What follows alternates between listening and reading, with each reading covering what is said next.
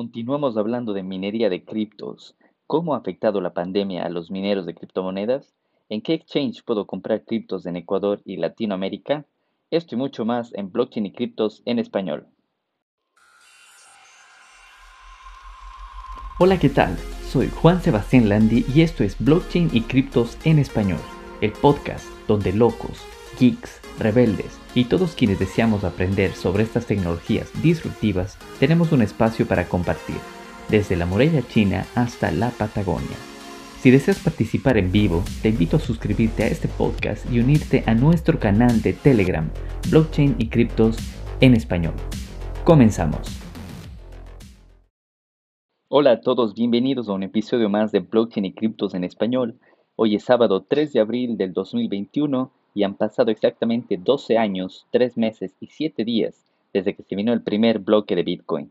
Hoy continuamos hablando sobre minería de criptos, la experiencia de José minando criptos en Canadá. Así que, José, cuéntanos acerca de los equipos ASIC, los que se utilizan, por ejemplo, para minería de Bitcoin. Generalmente los, estos equipos ASIC ya te vienen eh, optimizados para algunas monedas para algunos, no monedas, sino algoritmos, y depende, si ya tienes eh, varias monedas que usan el mismo algoritmo, entonces las puedes minar. Mm, ya. El Litecoin, yo he visto bastante que sí se mina, se está minando en, en, pues, eh, personas o sea, dedicadas como hobby, o sea, como yo, que no están metidas ya, ya 100%, y minaban en la casa igual pero como la rentabilidad empezó a ser mayor en otras monedas, pues la mayoría se volcó a Ethereum ahorita. Un tiempo estuvo bastante, eh, hasta Dogecoin andaban minando. Pero creo que Dogecoin también igual es un ASIC. Necesitas el, el aparato especializado. Y cuéntame, esta, esta semana, ¿te acuerdas? La semana anterior comentábamos de lo difícil que es ahora encontrar tarjetas gráficas para minar eh, Ethereum. Este, bueno, me decías que en Canadá era difícil y sí te conseguiste más equipos esta semana, ¿no? Sí, sí, me pude conseguir dos, dos más. Eh, la verdad fue medio suerte porque eh, como no hay, o sea, en todo lado entras en internet y pucha, y todo está fuera de stock, fuera de stock. Entonces ahora incluso lo que puedes hacer es contratar a unos, eh, pagas servicios de bots, de robots que te dan comprando las tarjetas gráficas. Te cobran 100, 200 dólares. Básicamente lo que, lo que hacen estos manes es, em, hacen programas en la compu, scripts, que están eh, chequeando todo el tiempo cuando hay disponibilidad en alguna tienda y el rato que hay, obviamente, vas de una al carro y compras rapidísimo. Es obvio, todo es, eh, es, un, es un robot que te da haciendo todo eso y se gana, se gana la comisión, 100, 200 dólares, hasta más a veces. Pero, pero bueno, yo conseguí, no usando los bots, pero conseguí en una tienda donde no se especializan en, no son famosos para nada por vender eh, computadoras eh, que sean hechas así medio, que tengan las partes que se necesitan para, para la minería. Entonces, casualmente, en el internet decía en esta tienda que no hay nada. Total, me fui a la tienda y, tenían dos en, así, pucha, eh, empolvándose por poco nadie, nadie les veía. Entonces, de una, pues, de una me compré y, y ya. Y, y sí se me ocurrió seguir chequeando en otros locales, a ver si conseguía así locales igual que no son famosos por vender compus ni nada, pero que a veces pueden tener, pero no conseguí nada más. Ah, pero conseguiste equipos nuevos entonces. Sí, nuevos, nuevos, nuevos. Las tarjetas gráficas no son eh, las mejores, pero, pero son buenas. Son de hace dos años más o menos.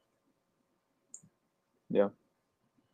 Y no sé si la vez anterior te pregunté eso, como tú estás minando, estás minando en, algún pool, o sea, tú formas parte de un pool de minería o por tu lado estás minando con los equipos que tienes. Claro, claro, yo me, yo me uní a un, pool, hay un montón de, de, pools que te puedes, que te puedes unir.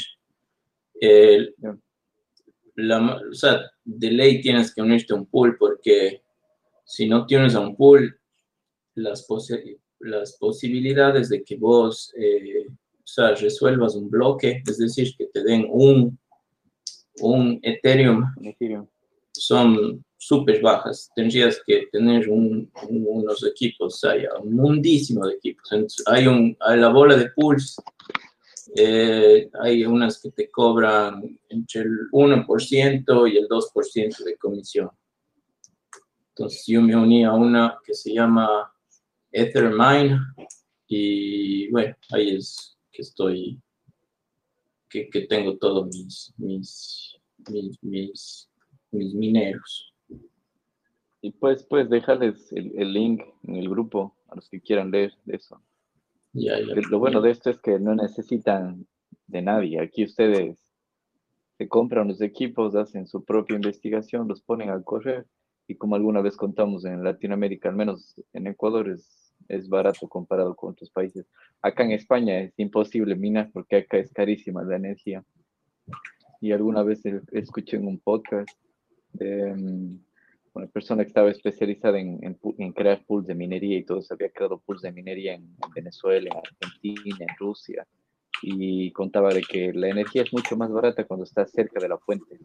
Y mm, habían países en Latinoamérica como Ecuador, con las hidroeléctricas que tiene, Venezuela y eh, Argentina también tienen esa ventaja de tener la energía más, más, más barata. Pero ahí tienen el link en el grupo determine.org. Todos en inglés, me imagino. No creo que haya documentación en español para que te mm. e, e, explique cómo hacer todo eso. Tal vez tutoriales, pero no creo que en esa página te expliquen todo en español, ¿verdad? Claro, no, aquí no te explican. Aquí te, te dicen cuánto está produciendo más o menos este pool. En este pool hay miles, ¿cuántos mineros ahorita? Hay 224.050 eh, mineros. Es, imagínate, te das cuenta, es un, mundo. El, tenemos, Andrés quiere hablar, demos de paso, Andrés, permitido hablar, ahí está. Listo, Andrés. Tienes que habilitar tu micrófono y puedes hablar. ¿Tiene alguna? La pregunta de, de Andrés en, mi Instagram era cómo minar, o sea, no específico qué quería minar, pero más o menos ahora estamos explicando de hola, cómo minar. Hola, ahí, ahí, hola, hola, hola, Josué. ¿Qué más? Eh, ¿Qué tal? Te escuchamos. Eh, mi pregunta es, es mi pregunta sería, ¿cuál es computadora o no te escucho. No te escucho bien, no sé si José tú le puedes escuchar. No, no te, no te escucho bien. Hola, ¿ahí me escuchan? Ahí sí, está, medio cerca, sí, ahora sí te Hola. Sí, perdón, era el micrófono. Eh, mi, mi, consulta es, estoy recién empapándome un poco de esto, para comenzar a armar una máquina con los mínimos requisitos, ¿dónde puedo encontrar información o cómo se procede? Eh, José, tú creo que sabes de eso. Verás, eh, si quieres vos mismo armarte la compu, te puedo pasar eh, una, una, página donde te dice lo más importante, bueno, es la tarjeta gráfica.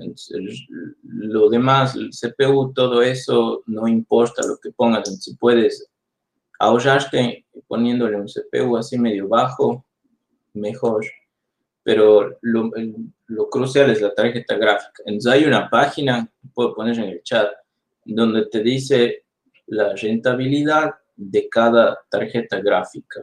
Entonces, digamos, eh, una Nvidia 2060 eh, te dice, esta estimado al cambio de hoy del Ethereum y de todo eso, te puede dar, digamos, 5 o 6 dólares diarios ya. Eh, tal tarjeta gráfica te va a dar 10 eh, dólares. Y también en esta misma página puedes poner más o menos el costo, eh, el costo de la electricidad por kilovatio. Entonces puedes ahí vos ya saber cuánto te va a costar, eh, o sea, cuántos son tus ingresos y, egresos por la parte los gastos, pues, ¿no? De, la electricidad, ya te, queda la rentabilidad.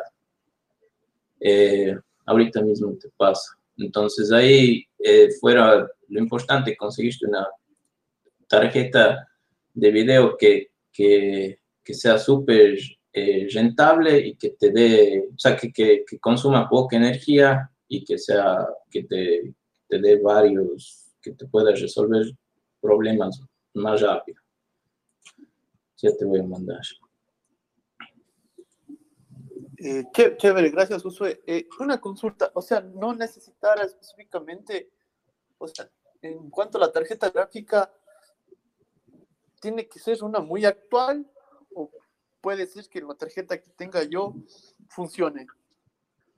Puede que una, sí, puede, hay ponte, te pongo el ejemplo de, hay una que, que es la 1080, que pucha, todavía se sigue usando hoy en día y esta tarjeta es desde, no sé si son cinco años, eh, pero es todavía usada y al pelo, pucha, te produce bien. Obviamente el, el consumo eléctrico es un poquito más alto, entonces te queda menos al final del mes, pero es una tarjeta muy buena ya tiene varios años Ya, y otra consulta, o sea, no es necesario que tenga la señora computadora con el procesador ni nada.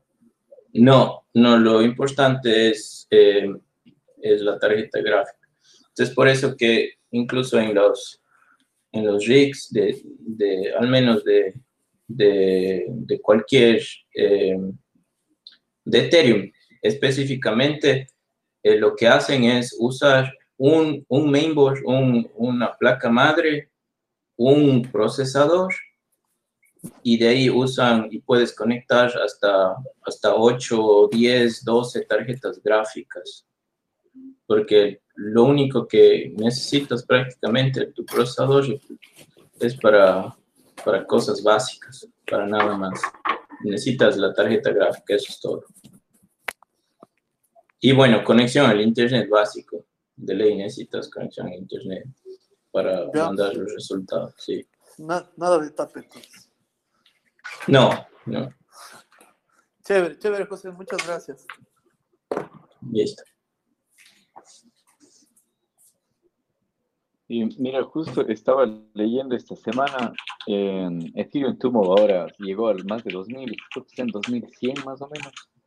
¿Cuántos cuesta? Sí, 2150 dólares cuesta un Ethereum. Y, y bueno, en, el tema de comisiones, me comentaste que igual, a pesar de que tú minas, los pagos te hacen a ti en, en Ethereum, pero tú tienes que pagar la comisión por la transacción, ¿verdad? Sí, yo pago la, bueno, lo que te cobran es el, el pool, ellos son los que te cobran la comisión. Y de ahí, eh, y de ahí directamente ellos ya te mandan la plata a tu billetera. Entonces ahí solo pones la dirección de tu billetera. No te mandan dinero. No, no, no, te mandan Ethereum. O sea, de ahí, eh, y los pagos que generalmente... La transacción, ¿verdad? Claro, de ahí vos decides lo que haces con tu billetera, si le sacas o... Ah. Pero ahí, ahí es el rato que apagas el gas de ley. ¿Y, ¿Y, no has visto cuánto te ha costado ahora pagar por ese gas en las transacciones? Eh, no, la última vez que hice fue el sábado anterior, estaba en 10, 11. Pero déjame ver, ahorita mismo puedo ver. Sí, pues una transacción. No está mucho, porque yo vi transacciones que habían llegado a los 120 dólares, 126 dólares más o menos. Porque ese es uno de, de los puntos flacos de Ethereum, de, que muere por su propio éxito, porque hay cada vez más gente que utiliza la red y utiliza para contratos inteligentes, para NFTs, ahora está en, en bomba, es el boom, y eso hace que las transacciones se incrementen en la red, que congestione la red y por lo tanto los fees de las transacciones suben. Lo que en teoría en, en Ethereum 2.0, que saldrá, no sé, en junio, julio, quién sabe, se va a mejorar. Pues no hay fecha todavía. Claro, no hay fecha todavía, entonces. Sí. yo le sigo un, a un, trader que ahora se empezó a meter en temas de NTF y, y estaba utilizando para una plataforma de, de, juegos, creo que es Axis, algo así, parecido a los Crypto, Crypto, CryptoKitties, donde creas tus personajes virtuales y eso. Y por cada vez que él hacía una transacción con esos personajes, o sea, ¿qué es una transacción? Es, por ejemplo, coger, es parecido a los Pokémon, escoge un Pokémon, lo cruza con otro Pokémon y el resultado es otro Pokémon único, que no se repite. Pero para ese cruce él tiene que pagar la comisión y le llegaba a costar 0.6 Ethereum, que es como 120 dólares, imagínate. No, pues, Entonces él decía, está carísimo, la idea es chévere, pero así no va a funcionar, tiene que, que que, no sé, tiene que evolucionar la red, porque si no es muy caro. Sí, pues para NFTs creo que está si te complicado. mucho. Verás, ahorita voy a revisar cuánto me cuesta. No creo que era. No debe haber subido tanto. O sea, debe haber subido, supongo, con poco con respecto al valor del, del incremento del Ethereum en la última semana. Que también subió un poco de precio. Y bueno, para los que para los que han hecho los deberes han estado leyendo y han aprendido más, Ethereum no es solamente, o sea, sí, Ethereum no es una moneda, se lo está usando como una moneda, pero es más que todo una red de servicios donde puedes coger aplicaciones descentralizadas, contratos inteligentes, puedes correr los NFT, que son los non-fungible tokens. Em, o sea, puedes hacer más cosas como una navaja suiza Ethereum comparado con, con Bitcoin, que es más que todo como una moneda, como para transacciones sí, a pesar de que es un poco lento, pero es más que todo como una reserva de valores, como un oro 2.0, un oro digital. Entonces, por eso se le da muchísimo más uso a Ethereum. Y ¿cuándo fue que yo tomé en, en diciembre o enero, me parece? Yo tomé un, un curso de justamente de, de cómo desarrollar contratos inteligentes en la Universidad Nacional de Colombia y mm, los expositores eran buenísimos. Uno de ellos es incluso eh, Mauricio, no recuerdo el nombre, pero lo tengo en mi LinkedIn. Si alguien quiere, me, le paso el, el, perfil de él. Y él trabaja para el gobierno colombiano. Incluso el gobierno en Colombia ya está haciendo proyectos con, con blockchain en Ethereum para temas de registro de tierras, para incluso para votaciones eh, no completamente del país, sino para votaciones de instituciones eh, públicas, para votaciones de colegios, ya, lo, ya ellos ya están implementando. Y en este curso de blockchain, de contratos inteligentes, entonces aprendimos hasta de cómo crearnos nuestra propia, nuestra propia, nuestro propio token. O sea, puedo crearme yo una moneda que se llama Bitcoin basada en la red de Ethereum, que eso lo, puedo hacer. Y entonces ahí vemos el, potencial que tiene esto de los, de los contratos inteligentes, pero que tienen que ser bien auditados porque en el momento de que están algún punto de seguridad tienen débil, se pueden hackear, los tokens se pueden perder.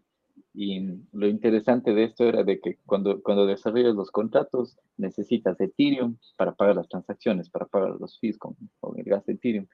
Entonces puedes crearte, o sea, puedes hacer las pruebas como en una red de test entonces tienes Ethereum como de prueba, entonces puedes ahí crearte los Ethereum que te den la gana para hacer esto de aquí, pero ahí ves cómo funciona, cómo, cómo funciona el tema de pagos, porque lo, cuánto tienes que pagar de los fees, eh, cuánto tienes que pagar un fee más alto, un fee más bajo, parecido un poco incluso a la red de, Bitcoin también, en donde entre más alto pagues el fee, tiene más opciones de que los mineros lo incluyan en el bloque que está por salir o en el siguiente bloque bien, bien, bien interesante esto de aquí. Tenemos gente de, todas estas clases eran en español, así que tenemos gente, incluso de Brasil tenemos gente que estaba, gente de España, de Colombia, de México, de Panamá, y ahora creo que yo fui el único de Ecuador, porque me he dado cuenta que en Ecuador hay poquísima gente que está, que, está metido en eso. No sé si tú conoces más gente, Jo. Em, no, oye, no conozco. Pero bueno, sí, sí está de, de, compartir más por los canales para que se unan a la gente. Sí, es importante. si tiene más gente que le interese, compartan el link del grupo para aprender de todos. Porque ya digo, yo he conocido, creo que en YouTube encontré un, un personaje que tenía una web que se llama Academia Blockchain. Pero y de ahí, muy poco, muy poca gente. Verás, ahorita le Que chequeé el costo del gas. Está en 6.39 por transacción. No está, no está, está bajo. Supongo que ahorita la red no está muy ocupada. Entonces, paga 6.39 por cada transacción y es el promedio. Si quieres una transacción lenta, puedes pagar hasta 5.70 y una rápida por 6.84. No está mal. Ah, eso es interesante, sí. Y con la de 6, dólares, ¿cuánto tiempo se demoró en realizarse la transacción? Eh, que sería un par de horas, menos también. Unas tres horas, dos, tres horas, no, no me acuerdo bien.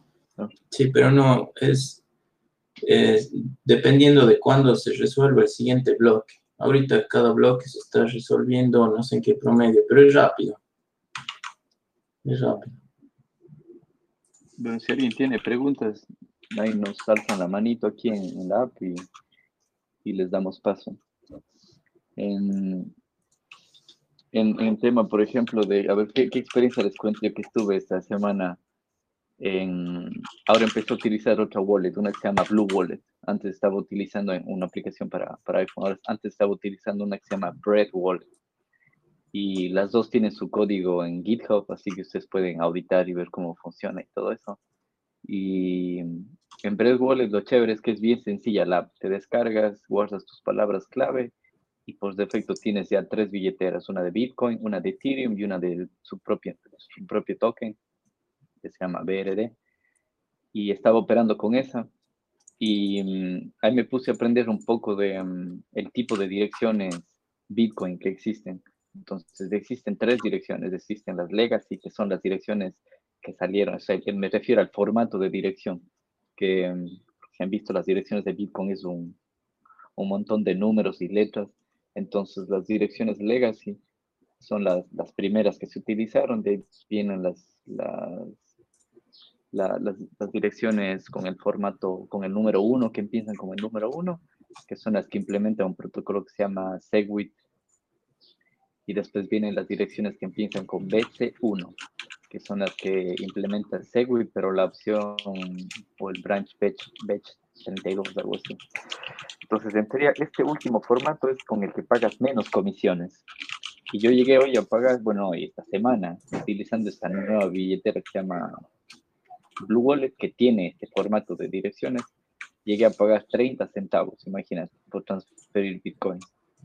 Y, No es pero eso sí, se tomó más de 24 horas. Claro, se tomó más de 24 horas porque de ahí, si querías una transacción rápida, te costaba como 14 dólares. Una dirección con un tiempo medio, la, la app te da hasta tres formatos, así como, como acciones rápidas. Quieres la opción rápida, la mediana o la lenta. Entonces, en la rápida era como 14, en la mediana era como 10 euros, 10 euros más o menos, y la barata era 34 centavos. Así que Y en tu experiencia, la más rápida, ¿cuánto se demora? 10 minutos o menos, porque sale en el siguiente bloque. ¿Es garantizado el siguiente bloque? Ujú. Ah, buenos. Sí, sale en el siguiente bloque en 10 minutos. Y si es que no sale en el bloque, o sea, que está por salir, ya saldrá, o sea, no sé, en 15 minutos, en 20, que saldrá ya en el siguiente bloque, porque los bloques de Bitcoin van cada 10 minutos. Así que funciona. No sé si alguien más de aquí ha utilizado alguna, no sé si tú has usado alguna billetera, pero con la opción de utilizar la Lightning Network de Bitcoin. No, no, la verdad, la mayoría de transferencias solo ha sido en Ethereum. Y te da igual las tres opciones, la, la, la lenta, el promedio y la rápida. y la rápida. Porque, por ejemplo, en esta aplicación que les digo, en Blue Wallet, esa tiene, em, les da la opción de instalar em, una billetera para Lightning Network. Y lo chévere de Lightning es que es como una capa superior sobre Bitcoin, corre sobre la red de Bitcoin. Pero aquí te abres canales de persona a persona y los pagos son instantáneos, en menos de un segundo haces los pagos. Las comisiones son muchísimo más baratas que, que Bitcoin. Incluso a los que quieran ganarse un par de satoshis, que son las unidades de Bitcoin, pueden correr nodos de la red Lightning en sus compus y simplemente estos nodos que están haciendo es como servir de intermediarios para que los pagos corran por ahí. O sea, no es que ustedes tienen que validar eh, bloques ni nada de eso. Y, yo hice un pago acá en, en una cafetería que, que, acepta pagos con Lightning y lo único que, que hice, fue, lo, lo, único que tuve que hacer fue pasar un poco de satoshis de, de mi billetera normal de Bitcoin a esta red de Lightning, que la comisión es, es poquito, es casi nada. Y una vez que ya tienes ahí en tu billetera con Lightning, pues, los pagos son inmediatos. Porque ese era uno de los peros que ponían de que Bitcoin no puede usarse para, no sé, para irte a comprar un café porque se demora 10 minutos o más, dependiendo de la comisión que pagues. Y ya te acabas el café antes de que te autoricen. Sí, sí. claro.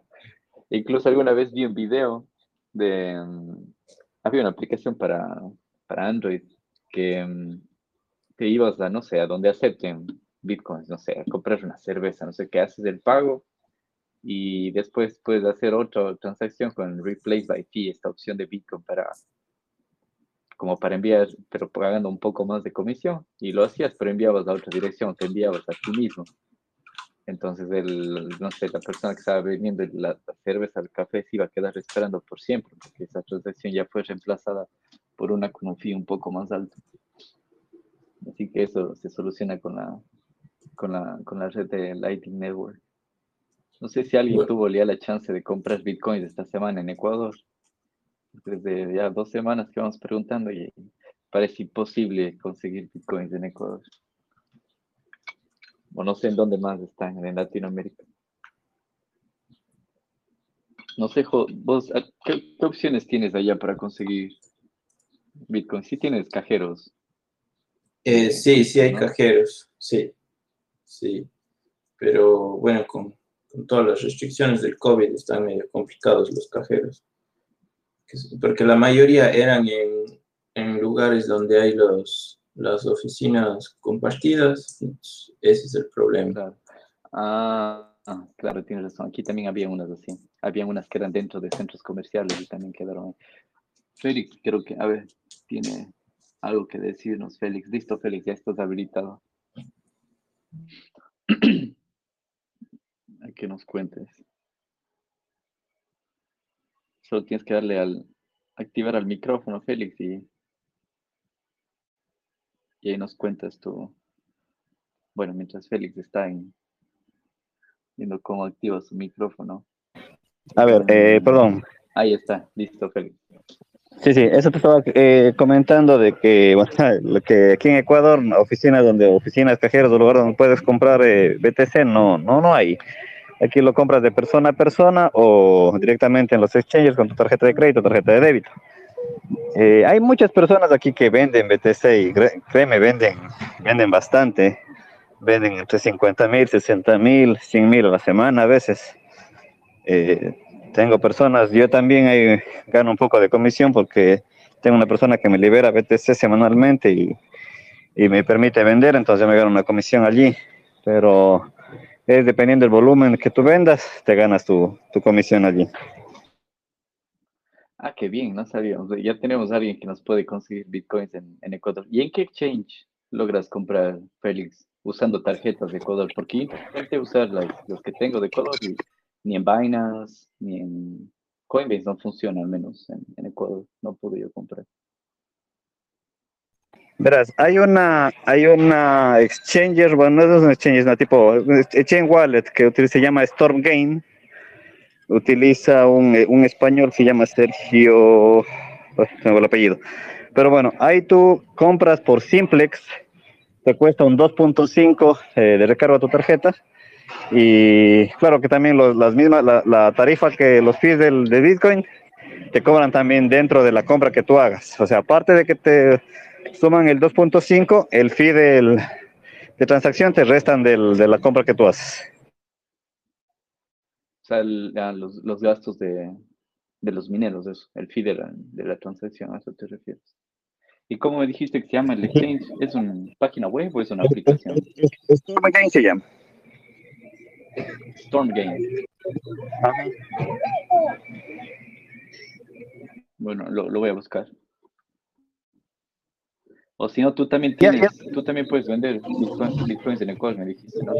Sí, yo vendo aquí en Ecuador Bitcoin. Vendo como es vendo y eh, siempre y cuando como es de una comisión. ahí. normalmente yo pido que se trate de hacer eh, depósitos como es a, un- a, a la cuenta o en el caso de ser el exterior un envío de dinero, pero así que no sea tan alto. Si es que son varios, si son más de 5 mil dólares, pues solicito que se hagan dos, dos envíos o dos depósitos en cuentas diferentes. Aquí también es por el tema de, de impuestos y el movimiento de, de capital, tú sabes eso.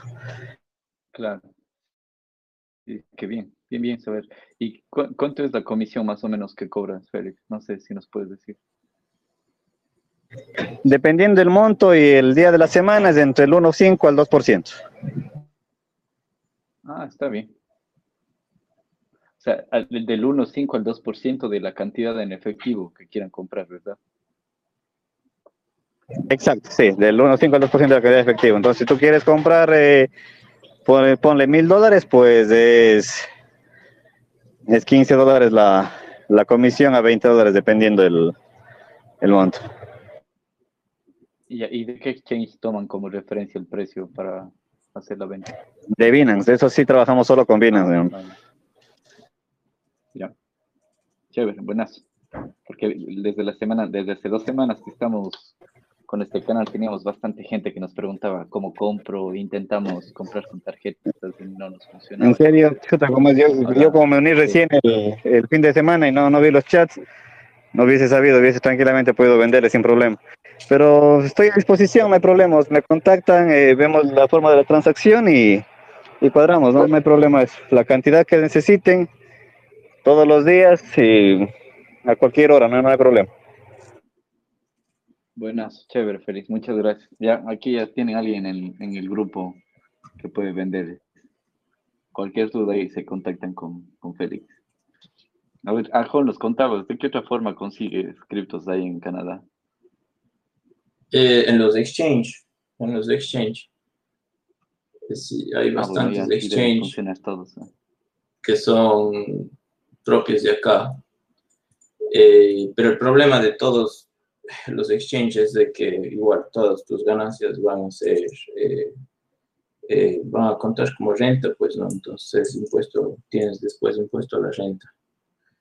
Eh, y de ahí, la otra forma es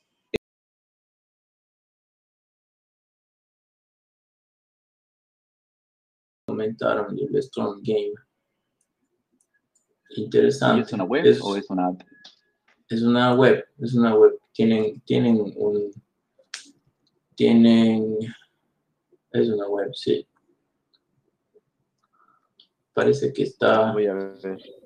es de la, es el Ah, ¿es Storm auspiciante Game oficial de como juego o Storm Game?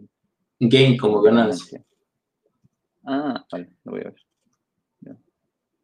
Se me ha pegado el vale ya que llevo acá. Todos dicen vale acá. Acá no es ok, todo es vale acá en España. Vaya, tío. Vale, También, eh, también es DAP y puedes hacer trading de BTC, o sea, de cripto en esa, en esa aplicación. Es bastante, bastante factible, Sí, bastante buena. Sí, es es súper buena y la compra por, por, con tarjeta de crédito es inmediata, o sea, no es que te demora mucho, es enseguida. Ah, y, o sea, y aquí puedes comprar con tarjetas ecuatorianas. Compra aquí con la tarjeta ecuatoriana. ¿Y has probado con tarjeta de débito? ¿Funcionará o solo son de crédito? Oye, no probé con tarjeta de débito, pero sí pienso probarla en estas, sema- en estas semanas porque quiero hacer una recarga en el, en el broker. Bien, voy a probar entonces. Y bueno, yo, yo les cuento, acá acá también en España se consigue en exchange, se consigue de persona a persona, como en páginas como en Local Crypto, en Local Bitcoin. Em, se consigue incluso hasta en el supermercado, puedes comprar acá em, Bitcoin, te vas al supermercado y compras tarjetas así de regalo. Hay una marca, una compañía que se llama BitNovo. Entonces compras una tarjeta de regalo que puede ir desde 25 euros hasta 100 euros. Y el pero, yo, yo compré alguna vez hace un año, me parece, cuando estábamos justo en confinamiento. Hice la prueba y el pero es que te cobra como casi el 10% de comisión del precio oficial este, esta, esta empresa, pero o sea, lo bueno es que es completamente anónimo. Ahí solo vas, compras la tarjeta, te dan el, el valor, o sea, la tarjeta tiene un código atrás. Bueno, no, ni eso, la tarjeta no tiene ningún código. Solo compras la tarjeta y en la factura que te imprime el supermercado te viene un código. Ese código te vas a la página web de Bitnovo, ingresas ese código, entonces ellos detectan de cuánto es lo que has comprado y pones la dirección Bitcoin en la que quieres comprar y listo, te la envían. O sea, no hay KYC, el Know Your Customer, como hay en los exchanges donde tienes que subir ya esta foto con tu familia, con tu perro, tu cédula. A mí hasta alguna vez me pidieron estados de cuenta o, o prueba de residencia, algunas cosas así, para saber toda, toda tu vida, pero es una opción media anónima. No sé si tienes alguna otra opción anónima, Ayajo, algo así parecido a eso que hay acá en, en España. Oye, no he visto nada, no he visto nada anónimo. Eh, claro, es, es, medio complicado, pues, ¿no? Porque cada vez ya siempre quieren poner más control los gobiernos, ¿no? más que nada para, como ya le ven como una mercancía, ya le consideran una mercancía de cambio, entonces ya ya quieren controlar eso.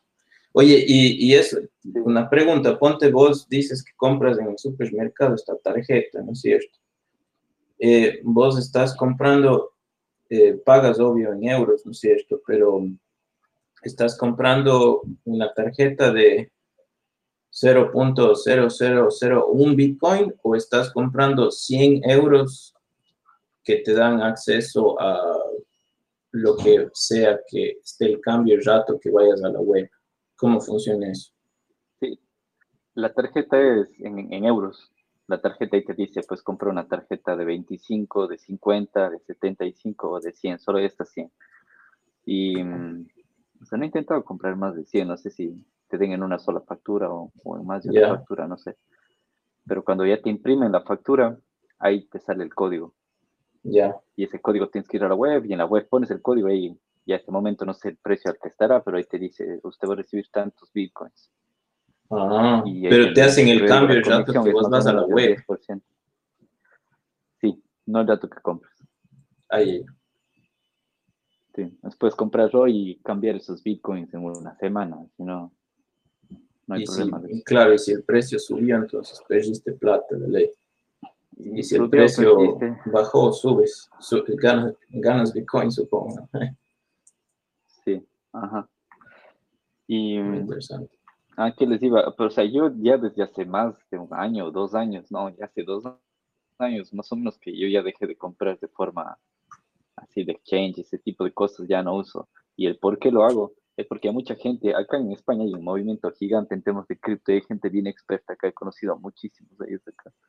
Y hace rato ellos me venían diciendo, me, me, venían hablando en temas de privacidad, temas de soberanía y todo eso. Y uno al inicio no, no le para bolos. Uno dice, no, ya, pero ¿para qué tanta seguridad? No sé qué. Pero tiene sus beneficios.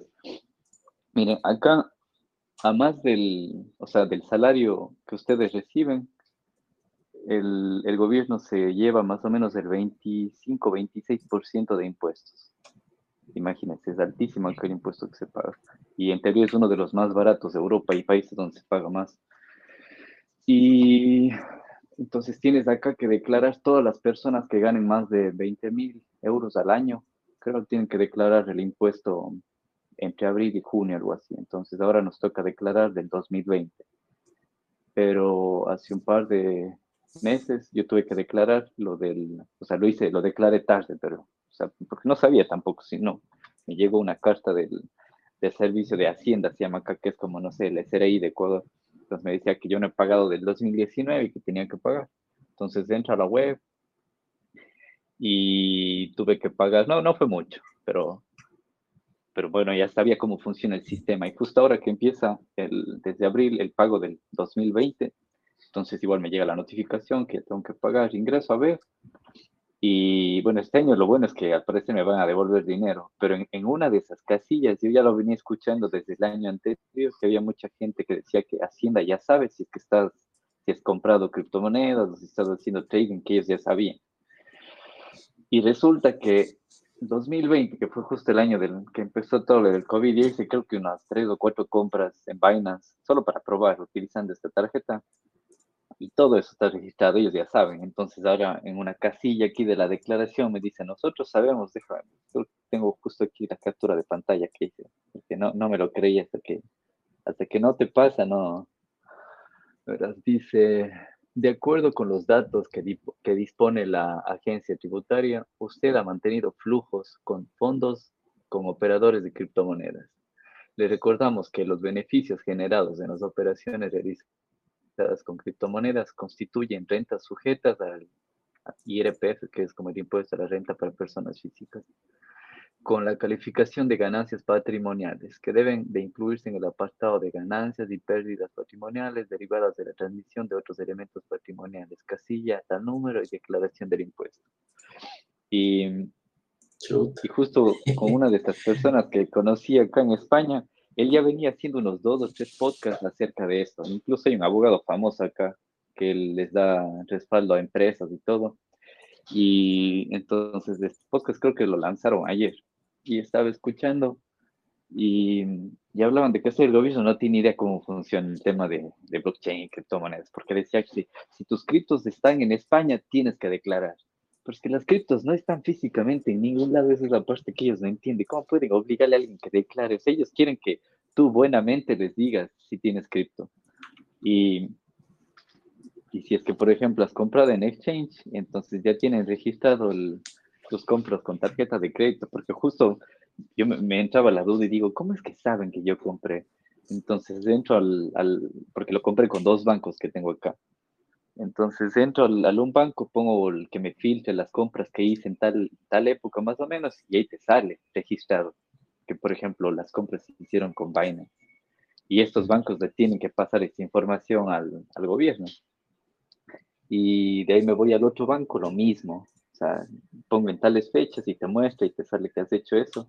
Y esta vez no fue con Binance, sino con Kraken, con este otro exchange. Entonces todo esto queda registrado y entonces ellos ya saben qué cantidad compré, en qué fecha compré, entonces ellos ya saben si en tal fecha costaba tanto y ahora cuesta tanto, entonces ellos ya saben el revenue que yo tuve, pero ahí venía otro tema que hablaban en, en el podcast, que decían, ¿cómo sabes que tú tienes de esas criptos todavía? Y es que no pueden saber, o sea, tú hiciste la compra, pero ¿y qué pasa si perdiste las llaves de tu wallet? O sea, es completamente absurdo que todos los que estamos en esto y aprendemos y sabemos un poquito más, vamos a estar uno o dos pasos más adelante del, de la agencia de tributaria porque no tienen idea cómo funciona. O en, o en, el tema de, por ejemplo, hay gente que compra criptos, pero para enviar como remesas, para, para, evitarse los fees y todas esas cosas, porque hay países en los que incluso ni MoneyGram ni Western Union no funcionan. Y los pocos empresas remesas que hay te cobran el 20, el 30% de comisión mientras que si les mandas Bitcoin les llega enseguida y, nadie está de intermediario. Entonces, ¿cómo te va a cobrar impuestos de Hacienda si tú compras 100 dólares o 200 dólares en Bitcoin y coges y le mandas a tu papá, a tu mamá en donde estén? ¿Cómo vas a pagar impuestos de eso si no es tuyo? Si es que ya no los tienes en tu posesión, los mandaste a alguien más. No sé, y eso creo que Félix ya no está aquí. Quería decirle o preguntarle, creo que en Ecuador no hay ninguna limitación de temas de impuestos ni nada de eso, así que los que están en Latinoamérica, más bien aprovechen, compren como puedan, porque allá nadie, hasta al menos el día de hoy, no les ponen restricciones de este tipo de cosas. No sé si en Canadá tengas que Acá sí, sí hay. O sea, no hay, como, como dices vos, eso sí me suena, sí me parece bien absurdo que te, está como en el Ecuador eso que pusieron el impuesto al 2% de las ventas y no de las ganancias. Ah, sí, también me llegó ayer. me parecido, o sea, no te pueden cobrar a, la, al, a lo que vos compres y vendes. Acá te cobran a la ganancia o a la Si compras 100 dólares en Ethereum y de ahí vendes en 1000, ¿cuánto has ganado? Has ganado 900, entonces eso pagas impuestos, pagas impuestos como que hubieras ganado 900 dólares y ya. Igual a las pérdidas si compraste en 100 y vendes en 10, perdiste 90 dólares, entonces eh, tuviste una pérdida de lo que ganaste en el año, le restas 90 dólares por tu pérdida y ya está, así, sencillo. Pero todos los criptos ya están. Canadá sí puedes declarar como pérdida también. Sí, sí, sí. Es igual que, las, que, la, que cualquier acción en la bolsa. Si compras en la bolsa alguna cosa, y la empresa, o sea, pierdes plata ahí, entonces igual le pones como pérdida, como ganancia. Pero obvio que pueden perder, ya es muy fácil que pierdan el rastro porque compras en un exchange y, y no sé, le transfieres a tu, a tu billetera, de, de esa billetera le mandas a otro lado y de ahí del otro lado le cambias por acá, por algún lado, de persona a persona, se queda en el olvido para la agencia de, de impuestos. Es imposible, no, no pueden rastrear. Entonces, si usas un exchange todo el tiempo y si compras y vendes ahí y mandas de tu cuenta, compras de tu cuenta, vendes de tu cuenta, entonces ahí sí, de una te van a, van a saber todo. Pero si esa plata y empiezas a moverle a tus otras cosas, o si nunca vendes, o si no sé, pues ahí sí ya no, es imposible que sepas. Es imposible. Claro. Sí. Sí, acá creo que es igual, como escuché en este podcast, que solamente o tienes que pagar impuestos solo que cambias los criptos a, a fiat. Si algún momento yo decido, o sea, si en teoría tendría esas criptos que tengo o que, o que ya no tengo, si es que las pasa a euros, ahí tendría que cambiar, pero esta agencia tributaria no, no, no, no, entienden de lo que va todavía. Pero supongo que andir aprendiendo y, y, tratando de buscar las formas de, o sea, de, sí. de caerte, o de, o sea, no, de, no digamos caerte, sino sí. de, de, tratar de cobrarte en tus, en lo que hagas plata, pues, ¿no? como renta. Sí, claro. En Ecuador sí, también va a venir eso de ley en algún punto, de ley. De ley de algún ley. rato, sí. Que aprovechen más bien los que puedan comprar ahora. Justo esta semana también vi que incluso PayPal, uno de los fundadores de PayPal, le recomendaba al gobierno de Estados Unidos que ellos deberían ser una nación pro cripto, pro Bitcoin, así de apoyar que Bitcoin se difunda, como lo hacen incluso ahora el alcalde de Miami, no sé si viste esa noticia, que el alcalde No, de no. Miami el alcalde de Miami, no me acuerdo el apellido, pero en sus redes y todo ponía de que él quiere que el- la alcaldía de Miami sea un, gobierno cripto, aceptar los pagos de impuestos con Bitcoin, incluso para los funcionarios que trabajen en el gobierno de, de- de la, en la alcaldía de Miami, pagarles su salario completo o parte de su salario en, Bitcoin. ¿Qué tal? Ey, híjole. ¿Y qué le dirían, pues? No, No sé si que el le- gobierno tenga alguna potestad como decirle, no, usted no puede hacer eso, no sé, porque es como un gobierno autónomo, no, no, no. no. Porque ya hay Claro, algunos sí. estados en, en Estados Unidos, como Wyoming, California también, que ellos ya aceptan Bitcoin como forma de pago de impuestos. Sí, imagínate si eso tuviéramos en alguna, es que, que en Latinoamérica tenemos hasta los recursos y la energía tan barata para hacer esto, que algún gobierno se ponga a aceptar pago de impuestos en, en Bitcoin o en la cripto que le dé la gana. ¿sí? Eso se va Claro. a revalorizar en cuestión de meses y va a tener incluso más. Claro, esto también del, justo regresando a lo de la minería, el que decías del que tenemos los recursos y todo, más, y, y aparte de que tenemos recursos eh, y energía barata, la energía es limpia, entonces es algo que, imagínate, porque esto también hay varios artículos que, que, que, desacreditan y no, no, a los a los ambientalistas, obvio, no les gusta a los mineros porque el consumo de energía es altísimo. La minería ahorita está consumiendo, viste que está consumiendo más que, que Argentina, que todo el país. Imagínate, los mineros del mundo. Sí, Entonces, pero la diferencia es que obvio, consume energía limpia o que propulsa el consumo de energías limpias para esto de aquí. Claro, claro, eso sería bueno. Y justo esa fue una pregunta que tuve en, el, en, en mi cuenta de Instagram. Un amigo que es desarrollador de software también de Venezuela que vive acá en, en España me preguntó del tema de consumo energético. Y sí, sí he visto yo también mucha gente que dice que Bitcoin es dañino porque consume mucha energía, que no sé qué. Pero es que no puedes, no puedes, por ejemplo, comparar la energía que utiliza Bitcoin, que es para generar una moneda, que sí, o sea, tiene un propósito, hasta le da valor consumir, pasar esa energía a un sistema monetario.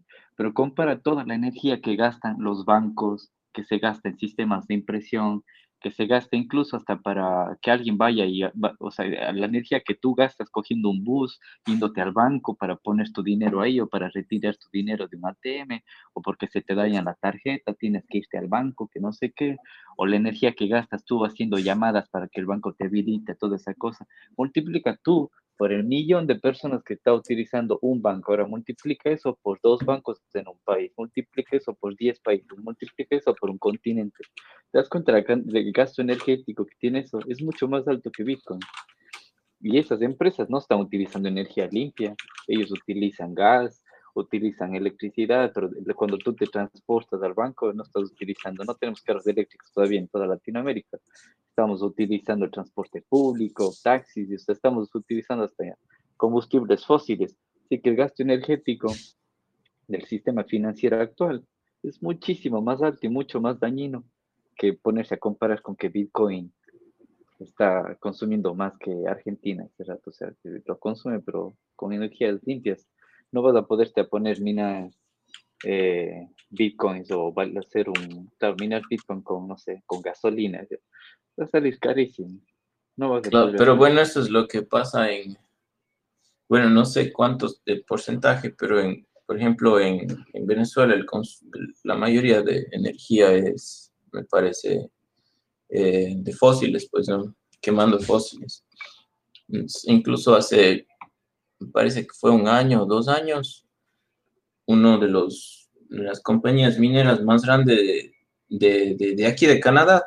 Tenía, eh, tenía minas allá en, en, Venezuela, pero eh, se, se, vinieron, regresaron acá porque primero, bueno, por la seguridad, pues no, eh, parece que hubo un robo en una de sus ya en sus compu, en las, las plantas ¿no? de, de, minería y se perdieron varios, se robaron varios bitcoins.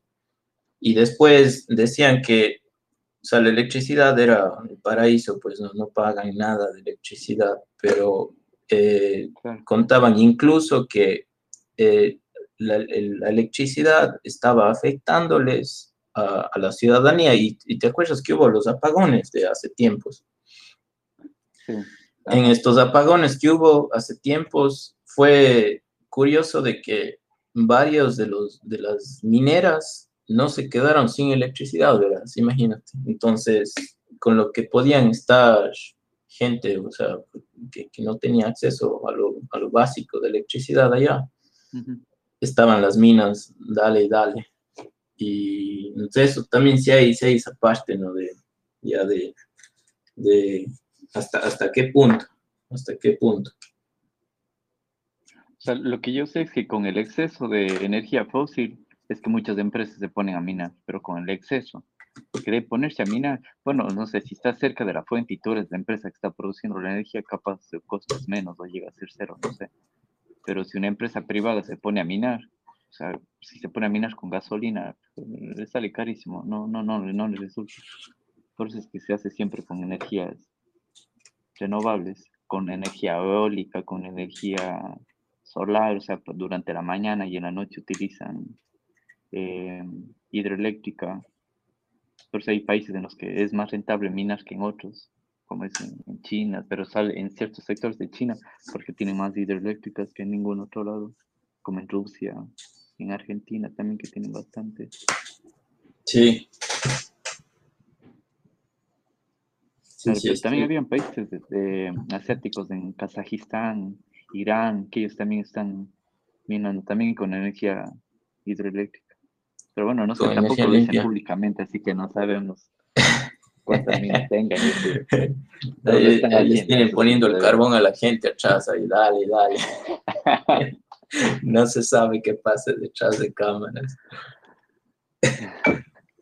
Pero bueno, creo que hoy hemos, hoy hemos respondido Em, las tres preguntas que tenía, ¿cómo comprar anónimo? Que no sé si lo mencionamos, creo que sí, acerca del consumo energético, cómo minar, que ya nos compartiste los links que estaban ahí, les conté lo que ahora ha pasado con el tema de impuestos acá en España, tenemos ya una opción de cómo comprar criptos en, Ecuador. No sé si alguien más tiene alguna pregunta. Pueden alzar la manito si alguien más quiere hablar o preguntarnos algo. Eh, oye, y tenía, a mí me, escribieron preguntando de- del Clubhouse. Ya. Eh, bueno, yo no tengo iPhone, yo no tengo, puedo mandar invitaciones ni nada. Entonces, vos sí puedes mandar invitaciones. Sí, sí, yo tengo un par de invitaciones todavía. Listo, entonces. Los que quieran me escriben y les mando. Creo que solo necesito el número de teléfono, no sé, o el email, creo que y funciona. Chévere. Es bien chévere, Clubhouse te consume bastante tiempo, pero así que tienes que escoger bien las salas que sigues o a las personas que sigues, porque recién se, se actualizó para dejar de enviar tanta notificación. Si no, empezaban a enviar notificaciones como locos, así, con que tú le sigas a una persona y esa persona entraba a una sala o esa persona creaba una sala o esa persona se ponía a hablar en una sala, te llegaban notificaciones. Imagínate si estabas siguiendo a 100 personas y de las 100, el 10%, 10 personas estaban al día en una sala. La cantidad de notificaciones que llegaban era increíble. Pero los que quieran me avisan. Ahora Santiago quiere hablar, déjame darle paso a Santiago. Listo, Santiago, ahí está habilitado tu micrófono. Ah, nada, eh, primero les felicito por el, el chat que están armando, está súper interesante. Ah, y después quería ver si es que hay chance de acceder a una de esas invitaciones porque estoy interesado en aprender mucho más de, de NFTs, sobre todo, porque el mundo del arte está ah, yéndose en esa dirección y, y las casas de subasta incluso están ah, pues en su momento de NFT, así que me gustaría seguir aprendiendo de eso y creo que en Clubhouse hay, hay un poco más de información. Eso nada más. Hay muchísimas. Sí, sí, mira, ahora, ahora te mando un mensaje y ahí me escribes y ahí cuadramos después, porque no estoy seguro si necesito el, el email o el número, Dale. pero ahí, ahí, ahí me escribes y te mando la invitación, porque por ahora funciona solo para iPhone. Por eso también hice en Telegram, porque aquí pegamos para todos, iPhone, Android y todo. Si no, en Clubhouse era muy, muy centralizado. Ahí les discriminábamos a los que no tienen Android. No sé si alguien más tiene una pregunta, si no, damos por finalizado y nos vemos la próxima semana que no sé si nadie más tiene alguna pregunta, nada más, José, tú tampoco, José, no tienes ninguna otra pregunta, nada, ¿no? No, no, no. Agradecer a todos las preguntas y, y bueno, pues la próxima semana a ver si, si escogemos otro tema igual de interés. Sí, Para- igual ahí para pueden escribir, porque este canal tiene un, un- un grupo también, un chat, entonces creo que sí está compartido ahí en el canal. Ahí pueden escribir lo que quieran, hablar. De NTFs también hablamos un poco la semana anterior, que estaba David Ordóñez aquí también, y él sabía un tema de bastante de NTF. Ahí conversamos de NT, pero si quieren en cualquier otro tema nos avisen y continuamos la próxima semana. Listo, Jo, gracias por unirte este, hoy. Gracias. Tienes chance igual, te esperamos la próxima semana y, y nos vemos entonces la próxima semana. Chévere, saludos. Chao. Chao, chao. Gracias por haber llegado hasta el final de este podcast. Te invito a participar en la grabación de nuevos episodios en nuestro canal de Telegram, Blockchain y Criptos en Español. No olvides suscribirte a este podcast y compartirlo para que el poder de blockchain y la descentralización llegue a más personas.